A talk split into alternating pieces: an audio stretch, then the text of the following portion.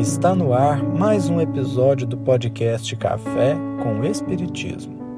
Aqui é Gustavo Silveira e a mensagem de hoje é de Allan Kardec, retirada de O Livro dos Espíritos, questão 842.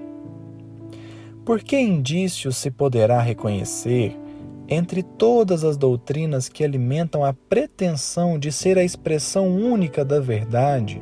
A que tem o direito de se apresentar como tal?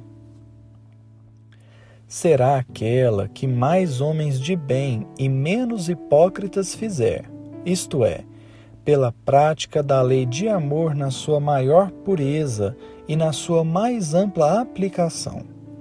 Esse o sinal por qual reconhecereis que uma doutrina é boa visto que toda doutrina que tiver por efeito semear a desunião e estabelecer uma linha de separação entre os filhos de Deus, não pode deixar de ser falsa e perniciosa.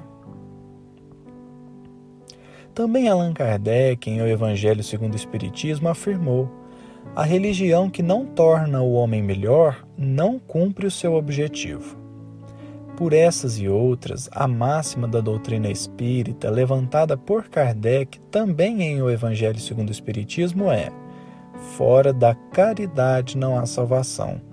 Já deixando claro que o objetivo do Espiritismo não é de tornar as pessoas espíritas, mas sim de restaurar almas, de corrigir a rota para o amor, quer seja católico, evangélico, budista, hinduísta, quer seja espírita.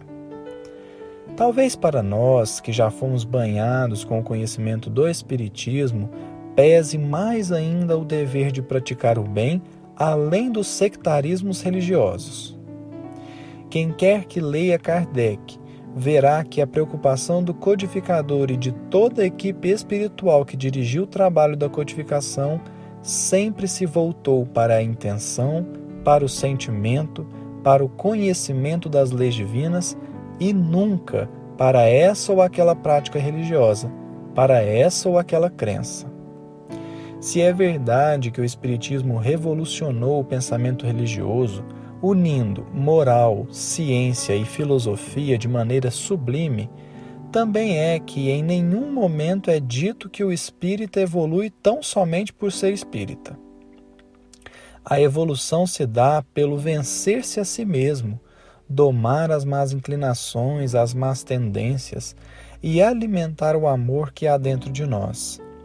Afinal de contas, é necessário refletir que Jesus não fundou nenhuma religião. Jesus não falou de centro espírita e nem de igreja.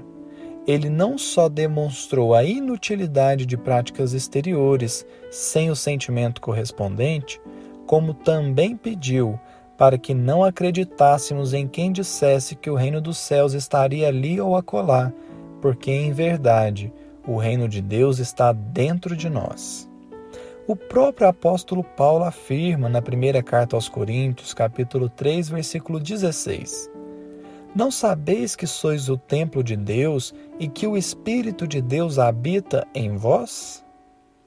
É por isso que se torna incoerente quando temos uma prática correta dentro do templo religioso, mas fora dele nos julgamos livres para comentar a vida alheia, para infringir lei, para cultivar inimizades e alimentar interesses mesquinhos. Se a nossa fé não nos torna melhores, então ela é vã. É como se não tivéssemos fé alguma. Por isso mesmo, há uma frase do benfeitor Emmanuel no prefácio do livro Nosso Lar, bastante oportuna para o nosso comentário, quando ele diz que nós precisamos, em verdade, do Espiritismo e do espiritualismo, mas muito mais de espiritualidade. É que espiritualidade é sentimento, é relacionamento com Deus, não importando a crença e desenvolver o relacionamento com Deus será, hoje e sempre, desenvolver amor e respeito pelos nossos irmãos em humanidade, a começar daqueles que estão mais próximos de nós. Porque a lição máxima de Jesus foi: o amai-vos uns aos outros como eu vos amei. Jesus não amou religião, ele amou as pessoas. Que ele nos inspire sempre. E até o próximo episódio do Café com Espiritismo.